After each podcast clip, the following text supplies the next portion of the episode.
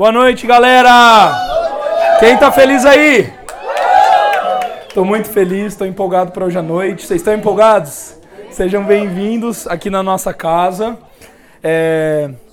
E eu gostaria de compartilhar com vocês hoje algo bem simples que está no meu coração, algo bem simples para essa noite, mas eu creio que é muito profundo. Todo mundo já ouviu falar sobre 1 Coríntios capítulo 13, certo? Então a gente vai ler hoje 1 Coríntios capítulo 13, a partir do versículo 1. Vira para a pessoa do seu lado e diga assim: Você conhece o amor? Agora faz uma pergunta olhando nos olhos dessa pessoa, né? Se você não conhece ela, talvez vai ficar estranho isso, mas é, não tem problema. Vira para ela e fala assim: Você se sente amado, mas com um olhar assim bem penetrante, assim, ó. Você se sente amado, verdadeiramente amado? É uma pergunta profunda essa. Vou começar a ler com vocês a partir do versículo 1 até o versículo 13. Diz assim: Ainda que eu fale a língua dos homens e dos anjos, se não tiver amor, serei como o sino que ressoa ou como o prato que retine. Ainda que eu tenha o dom de profecia, saiba todos os, os mistérios e todo o conhecimento, e tenha uma fé capaz de mover montanhas, se não tiver amor, nada serei. Ainda que eu dê aos pobres tudo o que possuo e entregue o meu corpo para ser queimado, se não tiver obras, se não tiver amor, nada disso me valerá. O amor é paciente, o amor é bondoso, não inveja, não se vangloria, não se orgulha, não maltrata, não procura seus interesses, não se ira facilmente e não guarda rancor. O amor não se alegra com a injustiça mas se alegra com a verdade. Tudo sofre, tudo crê, tudo espera, tudo suporta. O amor nunca perece, mas as profecias desaparecerão, as línguas cessarão, o conhecimento passará. Pois em parte conhecemos e em parte profetizamos. Quando, porém, vier o que é perfeito, o que é imperfeito desaparecerá. Quando eu era menino, falava como menino Pensava como menino e raciocinava como menino. Quando me tornei um homem, deixei para trás as coisas de menino. Agora, pois, vemos apenas um reflexo obscuro, como em um espelho, mas então veremos face a face. Agora, conheço em parte, então conhecerei plenamente da mesma forma como que sou plenamente conhecido. Assim permanecem agora estes três a fé, a esperança e o amor. O maior deles, porém, é o amor. Então, essa passagem ela é muito legal. Talvez todos de nós aqui já tenhamos ouvido palavras, talvez você já tenha feito uma declaração amorosa para alguém com esses versículos, né?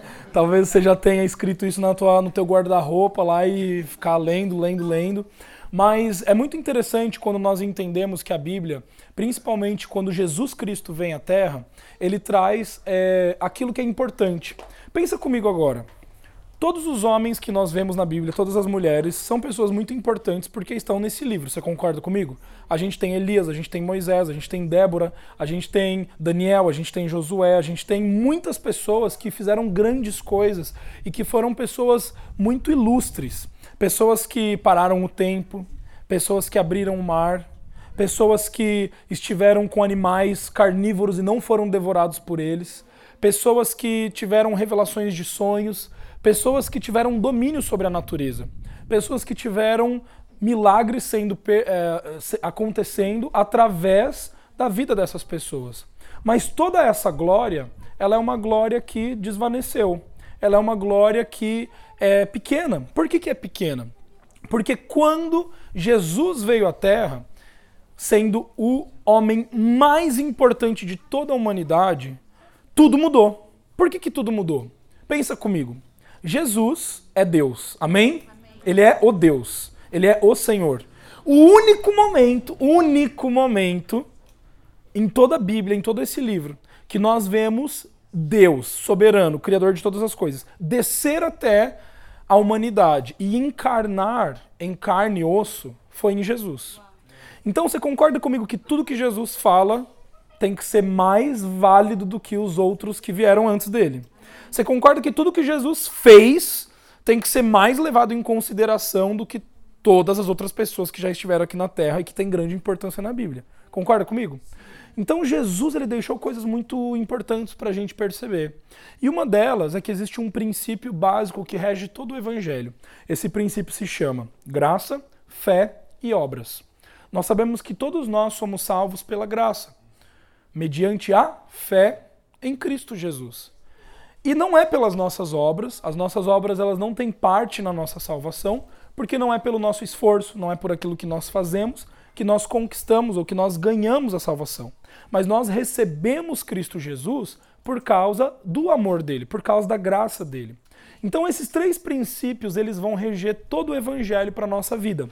As obras, elas fazem parte de uma vida de justiça. Aquele que é justo, ele vai ter obras de justiça, ele vai ter um comportamento de uma pessoa justa.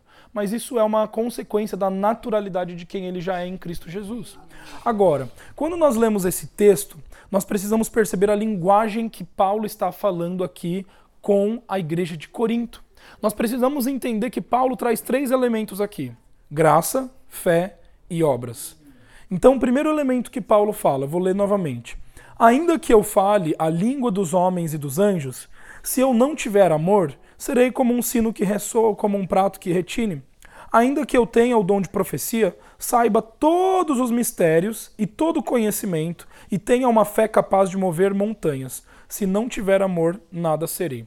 Nessa primeira parte, Paulo está dizendo: sobre a fé. Paulo está falando sobre os ministérios. Paulo está falando sobre a profecia. Paulo está falando sobre o apóstolo. Paulo está falando sobre o pastor.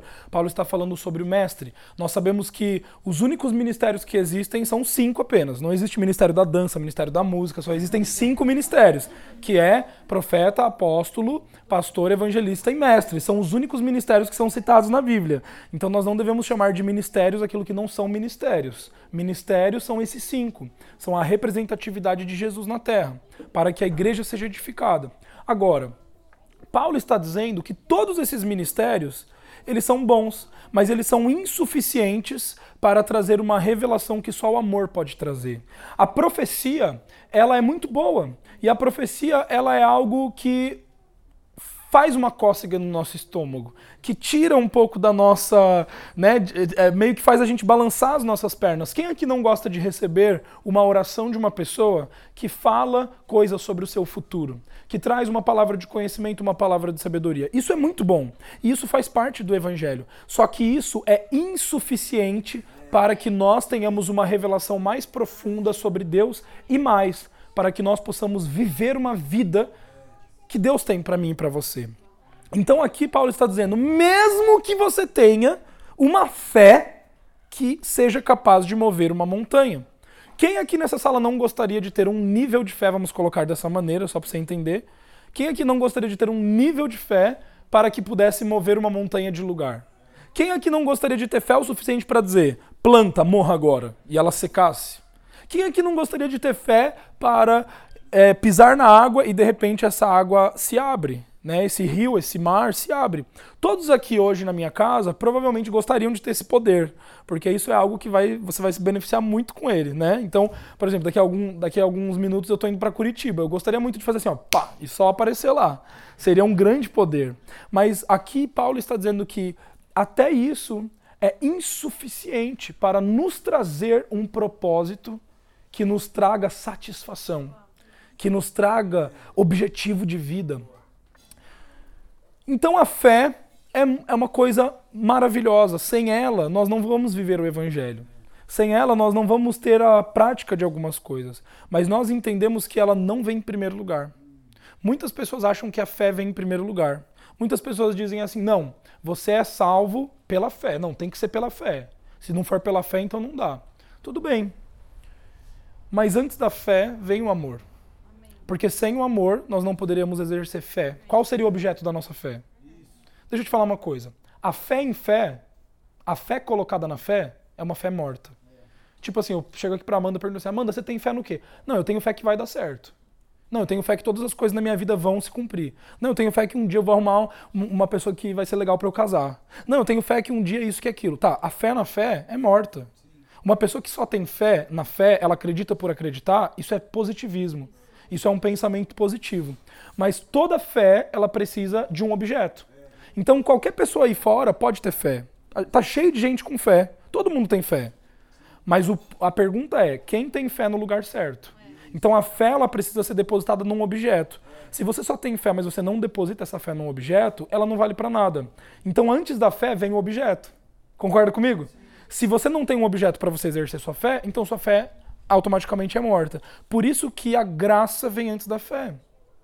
Por isso que você precisa entender que você não é salvo pela fé, você é salvo pela graça. Você não é salvo pela fé, você é salvo pela graça mediante a fé. Então a fé é o, é o que conecta a graça. Mas é pela graça. É pelo amor. Você é escolhido porque Deus te escolheu.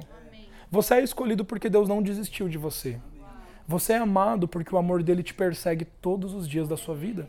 Você está sentado nessa noite aqui porque o amor de Deus te persegue. Porque você é muito amado por ele. Muito. O amor de Deus nunca te deixa. Nunca te esquece. Você sabia que Deus crê em você? Deus crê em você. Ele crê que você vai dar certo. Ele crê que você vai dar certo. Ele acredita em você. Então a fé, os ministérios, as coisas que a fé podem nos proporcionar, elas são fracas. Entendeu?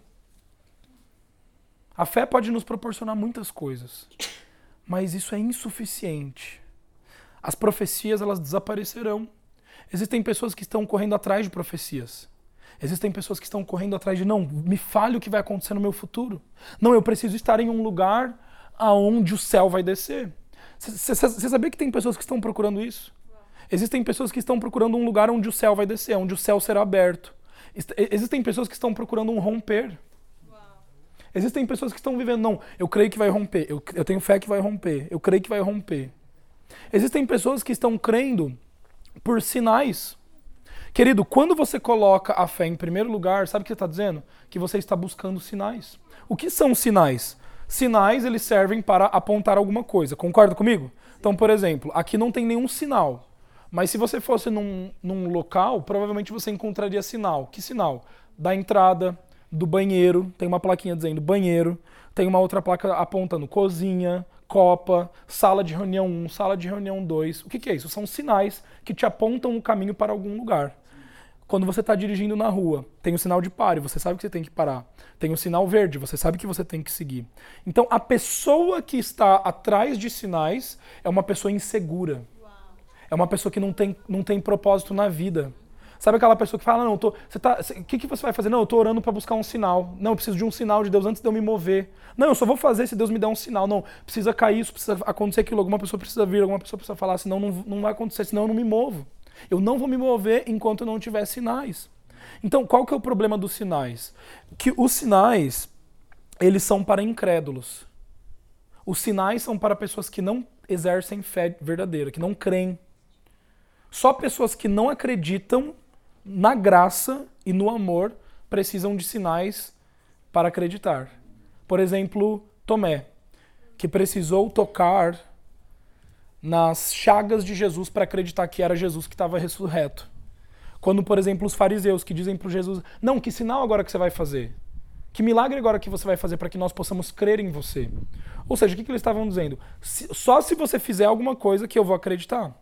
Agora, sabe qual é o problema do sinal? O sinal, ele, por ele ser insuficiente para você, significa que você sempre vai precisar de um. Então você nunca vai conseguir viver bem.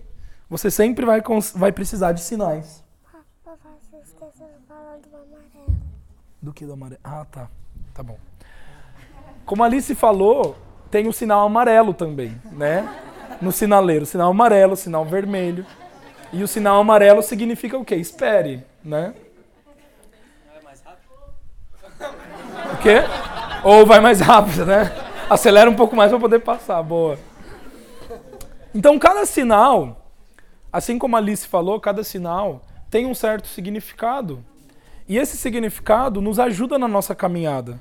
Mas imagina que bom seria você não precisar de um sinal para você é, seguir a sua vida. Que bom seria você não ter que esperar por algo para você ter a direção e você ter certeza da direção. Que bom seria você se mover com tanta segurança, com tanta confiança, que você tem certeza do que você tem que fazer, na hora que você tem que fazer, com quem você tem que fazer. Isso é só para aqueles que entendem o amor, que entendem a graça e que entendem que viver por sinais é insuficiente. Então vamos lá. Segunda coisa que Paulo diz aqui para eles, olha que coisa interessante. Vou ler mais um pouquinho do versículo. Ainda que eu dê aos pobres tudo o que eu tenho, e eu entregue o meu corpo para ser queimado, se não tiver amor, nada disso me valerá. A segunda, que Paulo, a segunda coisa que Paulo está dizendo é sobre as obras. Paulo está, porque o que é você dar tudo para os pobres? É você fazer uma obra. Então muitas pessoas acham que através das suas obras você vai conseguir ter a direção para sua vida. Muitas pessoas acham que através das obras você vai se sentir satisfeito. Então, por exemplo, você começa a fazer várias coisas. Você começa a usar o seu esforço, você começa a usar o que você sabe fazer de melhor. Você começa a se mostrar, você começa a se colocar, você começa a dar e, e muitas vezes você dá além do que você tem. Você faz além do que você tem. Você doa o seu tempo além do que você deveria estar doando. Né? E, e, essa tentativa que você faz é uma tentativa do quê? De você ganhar algo em troca, de você se sentir aceito, de você se sentir valorizado. Agora, eu olho para muitos que estão aqui, né, para os rostinhos de vocês, eu sei que muitos aqui estão conosco já há muito mais tempo, estão caminhando conosco já há alguns anos, e eu fico muito triste no meu coração, muito triste, de ver alguns de vocês aqui que, assim como eu, por muito tempo, foram enganados, manipulados e controlados pela ideia, pelo conceito de que fazer alguma coisa vai resultar em você ser mais aceito, mais amado, mais querido e obter um propósito para a sua vida. E eu quero te falar uma coisa. Talvez muitos que estão aqui nessa noite e que viveram dessa forma, hoje talvez você esteja cansado de fazer. Você está assim, ó, quer saber, eu não vou mais fazer nada. Eu vou, eu vou parar de fazer. Porque eu fui tão machucado em tentar fazer e não obter nada que quer saber? Jogue suas mãos para o céu. Eu tô eu tô quero me ver livre disso. E essa é uma atitude eu diria assim, em primeiro momento, super importante de você fazer. Porque enquanto você não descobrir o amor, você não tem que fazer nada mesmo. Mas a partir do momento que você descobre o amor, esse amor ele tem o poder de mudar. E daí o ressignifica, tá entendendo? Tudo na sua vida se ressignifica. O Lucas estava aqui agora há pouco falando de Zaqueu, que teve uma conversa com Jesus e tudo mudou. Ele deu tudo para os pobres. Então, a oferta dele para os pobres fez toda a diferença para quem? Para o pobre? Não. Para Jesus? Não. Para quem? Para ele mesmo.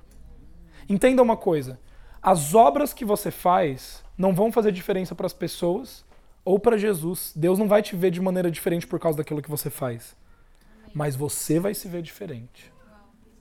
Você vai se enxergar diferente. Como que alguém que tem a natureza de Deus pode xingar uma outra pessoa? Como que alguém que tem a mesma natureza de Deus pode tratar alguém com ódio? Como alguém que é amado por Deus, que tem a natureza de Deus, pode escolher não perdoar alguém que fez mal a você? Estão conseguindo entender o que eu estou querendo dizer? Então, você, você entra num lugar onde a obra ela se torna uma naturalidade para você, mas é uma obra que não te define. É uma obra que não muda quem você é e não muda o que o amor é por você. Mas você sabe que você está diferente. E você se enxerga de forma diferente. Então Paulo ele está dizendo que as obras elas são insuficientes para revelar para nos trazer satisfação. Em terceiro, Paulo fala sobre o amor. Olha o que, ele diz aqui: o amor é paciente, é bondoso, não inveja, não se vangloria, não se orgulha, não maltrata, não procura seus interesses, não ira facilmente, não guarda rancor. Tá, vou parar por aqui. Todos aqui achamos, quando a gente fala sobre esse texto, a gente gosta de aplicar muito isso para um amor de seres humanos, né? Ah, agora eu vou falar pro meu namorado, pra minha namorada, agora eu vou falar pro meu pai isso, agora eu vou falar esse texto pro meu amigo. Tudo bem. Legal. Mas você precisa entender a linguagem do que Paulo está dizendo aqui para eles. Quem é o amor? Quem é o amor? O que é o amor? Nós sabemos, segundo o que a Bíblia nos ensina, que Deus é amor. Então, o amor é Deus. Então, quando Paulo escreve isso, você precisa entender uma coisa. Ele não está falando sobre o amor substância. Ele está falando sobre Deus. Então, olha o que, que Paulo está dizendo. Deus é paciente. Tá, paciente com o quê? Ele precisa ser paciente com, com o leão? Deus precisa ser paciente com as árvores? Hã? Não! Ele é paciente com o quê? Com você. Ele é paciente com o ser humano. Tudo que está relacionado aqui está sendo relacionado para você. Então, primeira coisa, Deus é paciente com você. O que isso significa? Não existem erros que possam te afastar de Deus. Não existem escolhas que possam fazer Deus perder a, paciência com você. Alguns dizem assim: não, Deus já está longe. Não está. Porque Ele é paciente.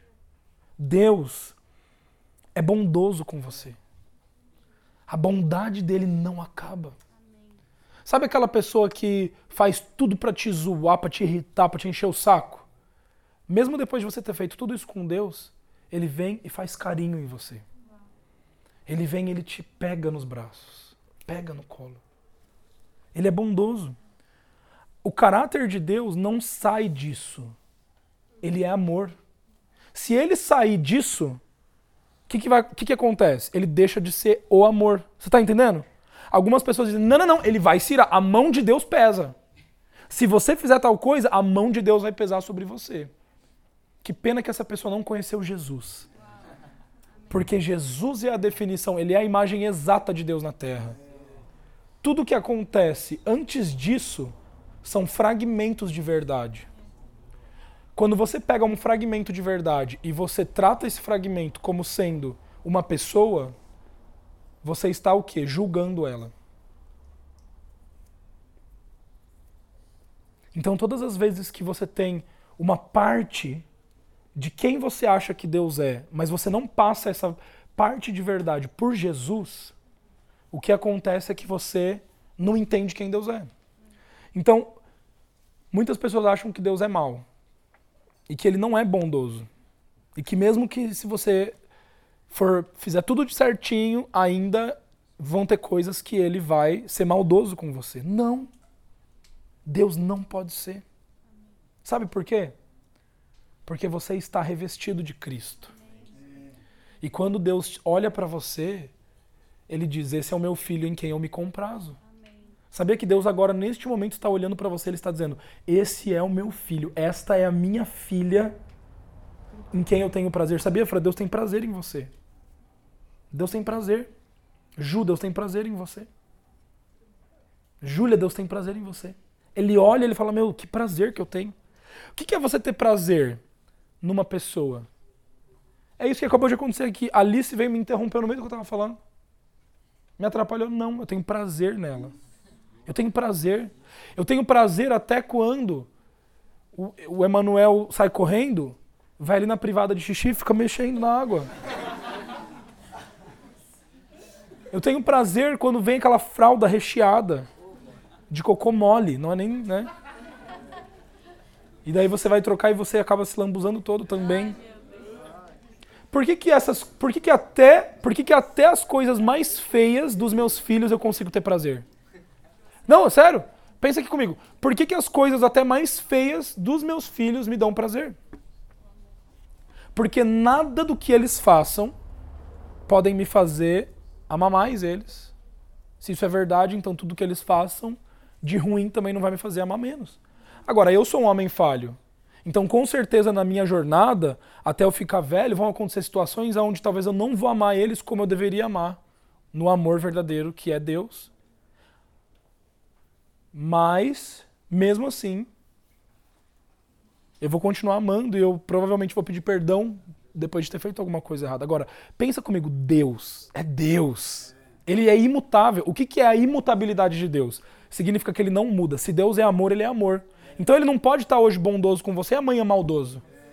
Ele não pode hoje estar fazendo carinho em você e amanhã te dando palmada. Gente, é verdade. Como eu, eu e a Paula, nós mudamos o jeito de corrigir os nossos filhos. Porque um dia eu fui pegar elas na escola, a Alice vira para mim e fala: Tá, papai, os papais amam os filhinhos, não amam? Eu falei: Amam. Daí ela vira e fala assim: Então por que, que os papais batem nos filhos? Ela só me mandou essa. E automaticamente o que eu queria responder era não, porque bater, isso é uma demonstração de amor. Só que quando eu pensei nisso, eu falei, meu, tá, isso, tipo, se eu falar isso pra ela, ela vai achar que ela vai crescer sabendo que sempre quando bate, isso significa amor. Que o bater é amor. Aonde que isso é. Como? Da onde que isso faz sentido, entende? Não tem sentido. E, e sabe o que eu descobri? Na minha educação com os meus filhos, demanda muito mais tempo, trabalho e energia você corrigir os seus filhos, abaixando no nível deles e conversando sobre o que eles fizeram de errado, abraçando, levando para o cantinho do pensamento, segurando eles no colo, dando tempo para eles se recuperarem do que eles fizeram, ensinar o que é certo, do que você pegar um chinelo, uma mangueira, um, uma colher de pau e sair gritando e batendo. É sério. Bater, bater resolve? Resolve. Só que vai estar tá fazendo a mesma coisa. Todos nós aqui fomos crianças. Todos nós aqui já apanhamos de, várias, de diversas coisas, não é verdade? E resolveu? Deixa eu te falar uma coisa. Não. Sabe por que não resolveu? Eu estou falando pela minha experiência própria. A gente sabe que lá dentro, lá dentro, continuou. O que, que resolve? Cristo, e eu tenho consciência disso. Não é a minha correção que vai fazer a Alice ser uma pessoa certa na vida. Não é a minha correção que vai fazer a Esther ser uma pessoa certa na vida e o Emanuel. Mas é Cristo na vida delas.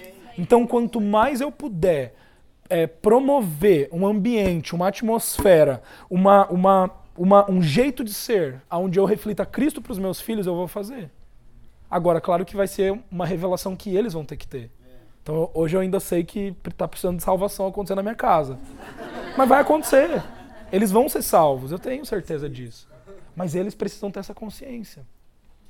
Engraçado, né? Mas é isso que o amor é. O amor, ele é bondoso e paciente com você. Mais uma coisa, ele não inveja. Sabe o que é inveja? É você querer ter uma coisa que o outro está tendo. Certo? Então por que, que Deus não pode invejar você? Hã? Não, tem tudo não, ele tem você. Se Deus tem você, ele não pode te invejar. Ah, não, mas e se eu desviei? né? Não, mas e se eu for para tal lugar?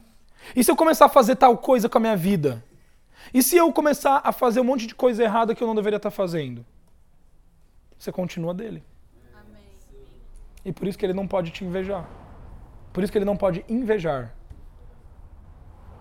Tá entendendo? Ele não pode invejar. Ele não pode. Não pode.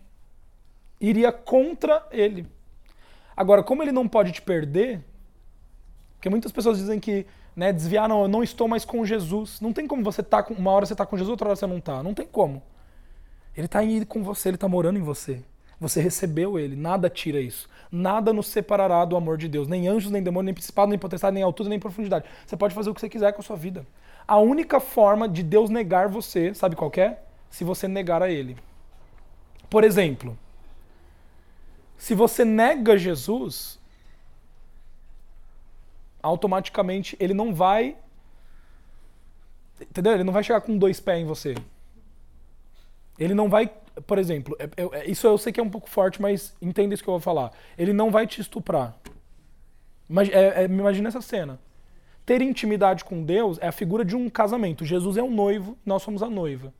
Então, a intimidade, o relacionamento sexual de um noivo e de uma noiva é, é algo para ser lindo. Então, Jesus ele nunca vai te estuprar, ele nunca vai forçar uma coisa em você se você não quiser. Então, ele só pode te negar se você negar ele. Entendeu? Agora, as suas atitudes não, não podem fazer com que ele te negue. O que você faz não pode fazer ele te negar. Os lugares que você frequenta não podem fazer ele te negar. Nada. Só se literalmente você negar. Né? E eu acho isso muito difícil de acontecer.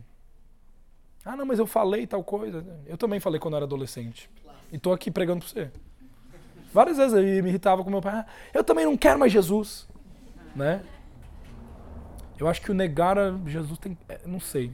Eu nem, nem tenho conceito para isso, mas é algo muito profundo. Vamos continuar. Então, Deus, ele não se vangloria, ele não se orgulha, o amor não se orgulha. Olha, olha que coisa maravilhosa. Maravilhosa. Não existe orgulho, não existe soberba em Deus. Não maltrata. Gente, Deus não te maltrata. Se você está achando que Deus te maltrata, ah, não, tudo, toda essa jossa que está acontecendo na minha vida é porque Deus está pesando a mão. É porque Ele está me maltratando. Não, querido, não jogue a culpa em Deus. Não. Você só está crendo da forma errada. Como que algo ruim pode acontecer na sua vida se você crer da forma errada? Como que uma doença vai ter lugar no seu corpo se você crer da forma errada? É simples. É muito simples. É só você colocar a sua fé no lugar certo. Você creu da maneira certa, pronto, acabou. A circunstância acabou. As situações terríveis na sua vida acabaram. É muito engraçado, né? Eu postei hoje um vídeo no, no Facebook. Hoje eu tava, meu Deus, hoje aconteceu uma coisa tão maravilhosa comigo, gente. Eu nem vou contar para você porque é muita coisa para contar. Mas hoje foi um dos melhores dias da minha vida. Hoje foi o melhor dia da minha vida, com certeza absoluta. Amanhã vai ser o melhor, amanhã vai ser melhor do que hoje. Mas assim, foi muito bom. Vocês não têm noção do que, eu, do que aconteceu comigo hoje. Eu queria contar assim pra todo mundo. Não, não vou contar, senão nem, não, não dá. Não dá, não dá, não, não vou contar. Não vem ao caso. Resume. A galera tá querendo fazer o. Deixa eu beber água aqui.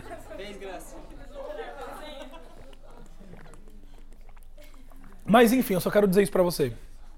Quando você acha que tudo vai desmoronar, Deus junta as peças do quebra-cabeça e ele tá pronto. O que que, o que, que, o que, que, o que, que é viver pela fé? É você viver na escuridão. Viver pela fé é você não ter certeza de nada. É você não entender coisa alguma, é você não ter lógica na sua vida. Nada, nada tem lógica, nada se encaixa, nada. E a nossa tentativa como ser humano é fazer o quê? Buscar profecia, buscar sinal, buscar direção. É fazer o quê? Mudar de cidade. É fazer o quê? Buscar um novo emprego. É fazer o quê? Buscar um novo relacionamento, porque a gente quer suprir a, o, o escuro. A gente quer tentar trazer uma luz. Mas se Jesus é a luz do mundo, você não precisa de nenhuma luz a não ser Jesus. Você não precisa. E não tente colocar uma luz na sua vida que não seja Ele. Então, viver pela fé é você estar num lugar escuro, tendo certeza do que você está fazendo. Mesmo sem ter lógica alguma, sem você entender nada, e quando você menos espera, as peças do quebra-cabeça. E você fala, meu Deus. E elas vão se conectar. Elas vão se conectar. Agora, a tua expectativa não está nelas se conectarem. O mais bonito da vida cristã é você viver pela fé. E sabe o que é o mais engraçado? Quando um quebra-cabeça está pronto, sabe o que acontece? A tua mãe já traz outro quebra-cabeça para você montar. Não é? Quem brincava assim, você acabou de montar um quebra-cabeça, ah, não, mas agora tem outro de mais peças. Então nunca acaba. Vida pela fé nunca acaba. Por isso que o justo viverá pela fé. Olha que engraçado. Eu comecei a viver isso daqui. Não tenho certeza de nada. Tá tudo escuro, tudo escuro, tô só vivendo. De repente, pá, montou. Uau! Que, meu, que massa! Só que esse uau, tipo assim, viver pela fé foi muito mais uau do que o quebra-cabeça montado. E quando o quebra-cabeça acabou de ser montado, você já começou a montar outro. Daí você fala, não, muito legal, mas agora eu comecei outro. E você nunca sai dessa vida de viver no escuro. Se a sua vida está muito confortável, e se você tem todas as peças juntas e você está se conformando com esse quebra-cabeça, é uma vida monótona. Você pode ficar aí? Pode, só que é uma pessoa estagnada. O quebra-cabeça está montado na minha frente, eu estou aqui. Ah. Quem aqui fica contemplando um quebra-cabeça montado? Né? Acho que ninguém. Você pode até contemplar por um pouquinho, mas o que, que é o gostoso? É você montar o quebra-cabeça, não é? Talvez nem todo mundo goste de montar quebra-cabeça. Eu também não gosto muito, mas é o exemplo que eu estou dando. O legal é você montar o quebra-cabeça, é divertido. É gostoso você colocar as peças, é gostoso você se, se motivar em fazer isso, não é verdade? O gostoso não é você ter o quebra-cabeça montado e você ficar olhando ele ali. Aprenda essa lição na sua vida. Aproveite a escuridão com Jesus. Aproveite a falta de visão natural que você está tendo. Aproveite a falta de caminho que você está tendo. Aproveite enquanto você está andando nas águas com Jesus. Porque isso é muito mais válido do que Jesus dentro do barco. Pensa comigo. É muito mais massa você estar tá nas águas andando em direção de Jesus e você não afundar do que você voltar pro barco junto com ele. Ah, legal, tá, mas meu, andar nas águas, né? Nunca troque isso, entendeu? Nunca permita a sua vida ficar estagnada porque você quer viver uma vida confortável. Sempre procure empreender na fé. Sabe? Sempre procure empreender na vida com Cristo. E sabe como que você pode fazer isso? Se jogue. Se jogue, se permita viver isso. Se permita, entendeu? Se jogue no amor. Tudo que você precisa é do amor. Vou continuar. O amor não se alegra com a injustiça, mas se alegra com a verdade. Olha que coisa. O amor tudo sofre. Deus, o que, que Paulo estava dizendo? Deus tudo sofre por você. E ele sofreu. Deus sofreu em duas partes: o pai dando filho e o filho morrendo na cruz. As duas coisas por você. Agora, mais do que tudo, foi a separação que Jesus teve de Deus Pai no momento do ó Pai, ó Pai, porque me abandonaste. Naquele breve momento, Jesus se tornou pecado por mim e por você, para que eu e você nos tornássemos a justiça de Deus. Então entenda uma coisa: num breve momento, Deus sofreu por você. Algumas pessoas dizem que Deus nunca poderia sofrer. Não, ele sofreu. Deus sofreu por você. Deus creu, tudo crê. Deus crê em você. Ele acredita em você. Deus acredita que você vai dar certo. Ah, pastor, ninguém acredita em mim. Meus pais não acreditam em mim. Meus professores nunca acreditaram em mim. Nenhum amigo acredita em mim. Ninguém acredita em mim. Tudo bem, mas Deus crê em você. É tudo que você precisa. Você não precisa. Sabe, eu, eu tava até pensando hoje assim, ali tava até tomando banho e tava pensando nisso. Né? Na forma como nós devemos mudar o tratamento com as pessoas dentro da igreja. Mudar. Né? As pessoas veem assim, ai, Gabriel, você posso ter um tempo com você? Não, não pode. Porque não sou eu que vou te ajudar. Eu posso ouvir? Posso. Como amigo, posso te ouvir. Legal. Só que deixa eu só te falar uma coisa. Eu, depois que eu te ouvir, eu vou abrir a Bíblia e eu só vou pregar Jesus para você. É, a única forma que eu posso te ajudar é essa. Pregando o que eu tô pregando aqui agora para você. Amém. Não vou te dar conselho nenhum do que você tem que fazer ou não tem que fazer. Não sou eu que tenho que fazer isso. Tá entendendo? Não é psicólogo que tem que fazer isso. Não é pai mãe, não é nada. É Jesus, é o amor. E ele acredita em você. Deixa eu te dar uma mensagem de encorajamento. Você pode. Esse vai ser o melhor ano da tua vida. Esse vai ser o melhor ano da tua vida. Vai ser o ano em que você vai se sentir tão amado por Deus, tão amado por Deus, que você vai romper barreiras que você vai chegar em lugares que você nunca chegaria antes. Amém? Amém. Quantos creem nisso? Amém. O amor, ele não procura os seus próprios interesses.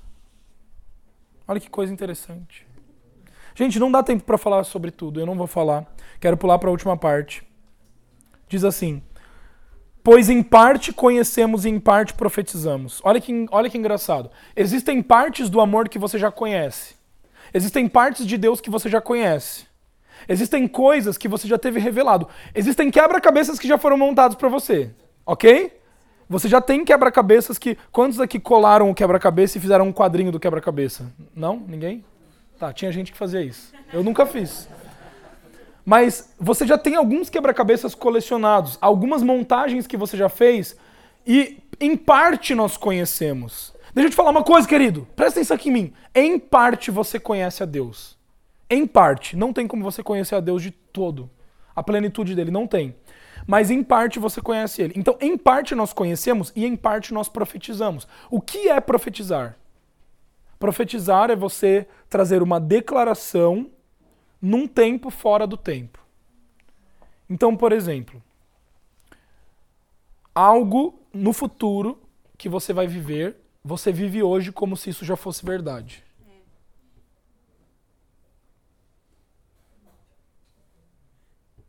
Ainda não é, mas já está sendo. Amém. Você está vivendo algo antes do tempo. Então, mesmo sem você conhecer partes de Deus, você está vivendo como se você já conhecesse e tendo essa antecipação da parte de Deus. Então, por exemplo, vou ser bem sincero. Desde que 2017 que eu comecei a ter revelações sobre a graça de Deus. E foi algo maluco, foi muito maluco. Quem aqui estava com a gente desde 2017 sabe disso. Eu comecei a, a, pregar coisas, às vezes eu ia pro cinema, às vezes eu ia pro GV, e eu, e eu falava coisas que eu nem sabia o que eu estava falando.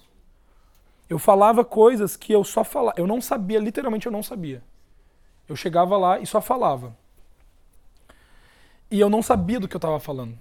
E é muito engraçado, algumas dessas pregações hoje eu escuto lá de trás e eu pego e falo, meu, não acredito que eu falei isso, cara.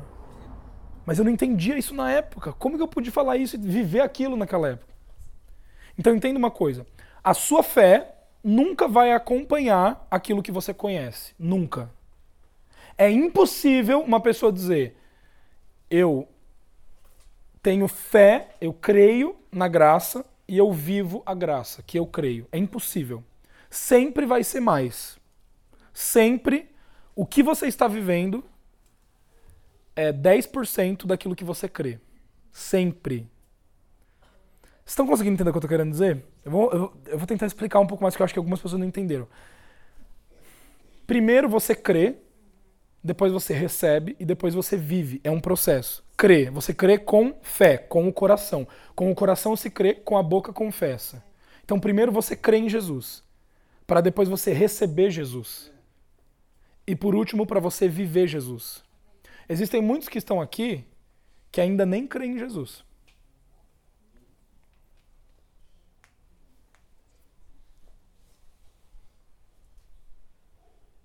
Eu preciso crer ter fé e depois receber para depois viver. O que, que me impede de crer? A minha razão, o meu intelecto, aquilo que eu acho que eu conheço. Quando eu não creio, por exemplo, que Jesus é suficiente, eu digo assim: não, não, não, ele não é suficiente, eu tenho que fazer alguma coisa. Não, eu creio que Jesus é suficiente, tá, eu creio, mas né, eu preciso fazer alguma coisa.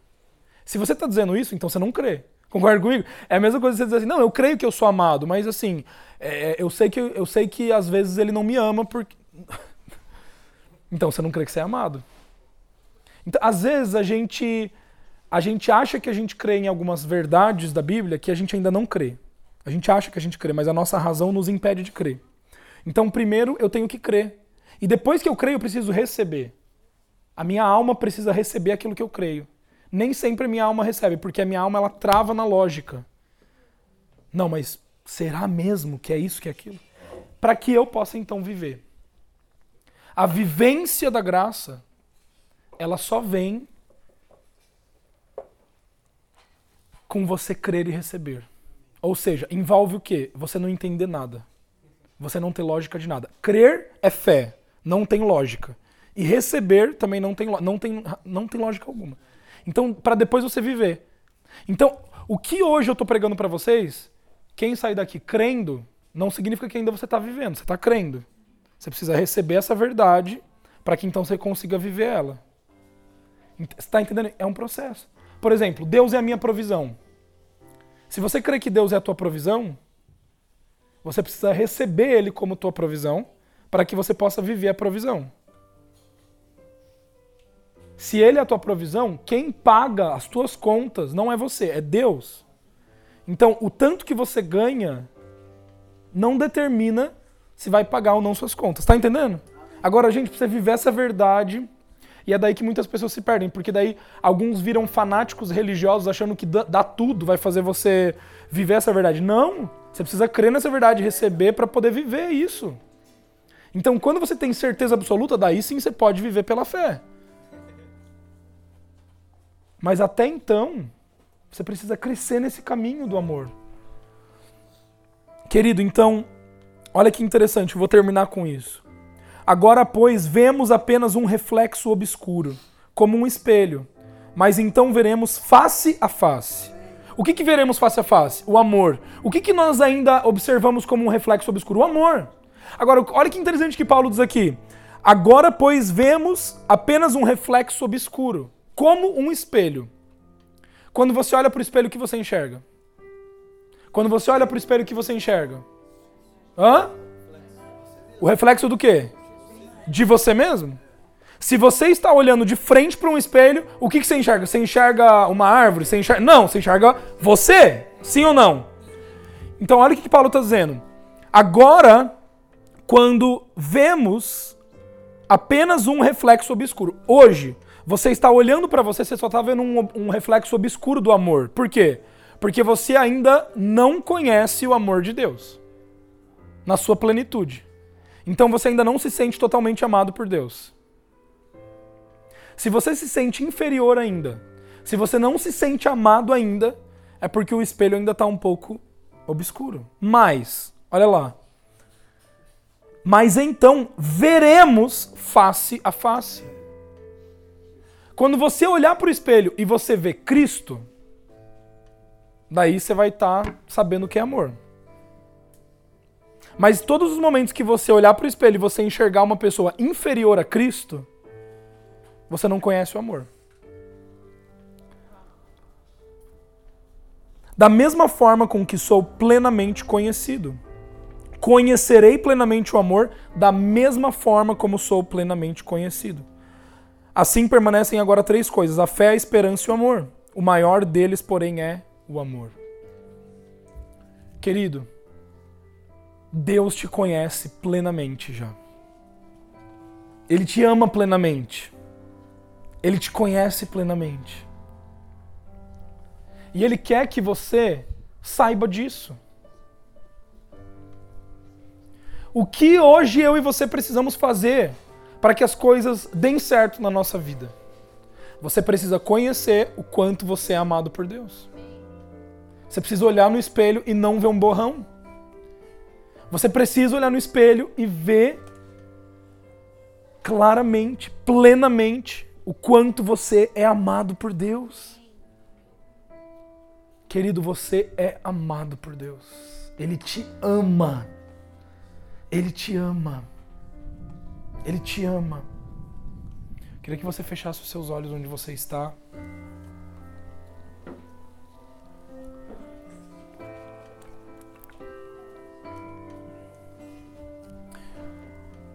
E eu queria que você pensasse um pouco agora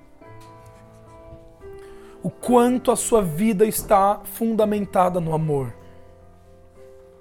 O quanto a sua vida está fundamentada no amor. Você se sente amado por Deus? Você se sente querido por Ele?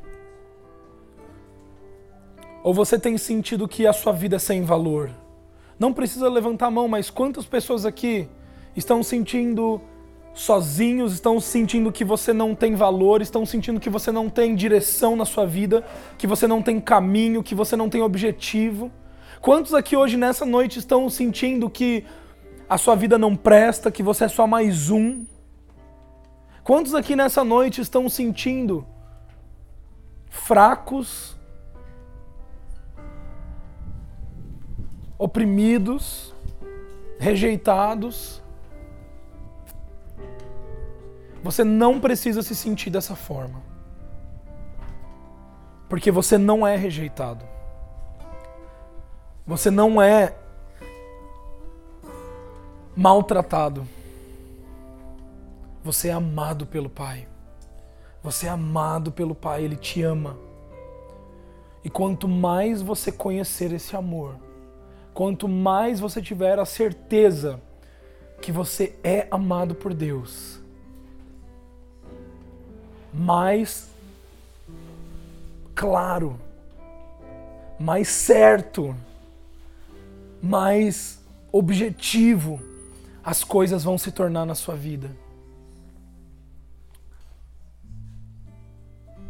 Deus, eu te agradeço nessa noite por cada pessoa que está aqui. Existem pessoas que viajaram, existem pessoas que ficaram, existem pessoas que tiveram outras coisas para fazer Mas quem está aqui nessa noite deveria estar aqui nessa noite. Obrigado, Deus, porque tu nos ama. Obrigado, Deus, porque maior do que as coisas sobrenaturais, maior do que as obras que nós podemos fazer, é o seu amor por nós. Deus, obrigado porque nós já somos plenamente conhecidos por Ti. Mas a realidade é que nós precisamos conhecer essa plenitude. Deus, revela para nós nessa noite o quanto nós somos amados por Ti. Deus, revela para nós essa noite o quanto nós somos amados por Ti. Deus, obrigado porque tudo vai dar certo. Tudo vai dar certo. Deus, eu oro agora por, pela vida de cada um aqui, pelos estudos, eu oro pelos TCCs que vão precisar ser feitos esse ano. Eu oro, Deus, pelos empregos, eu oro pelos trabalhos, pelos concursos. Deus, eu oro pelas direções que precisam ser tomadas. Deus, eu oro pela, pelos relacionamentos. Deus, eu oro por cada caminho que será gerado nesse ano. Deus, eu oro que todas essas coisas que estão para acontecer na nossa vida, elas sejam feitas no amor, elas sejam reflexo do amor. Deus, elas sejam fruto do amor. Nós não queremos fazer nada, nós não queremos nos mover, nós não queremos, Deus, agir de nenhuma forma se não for no amor. Obrigado porque nós somos completamente amados por ti. Em nome de Jesus.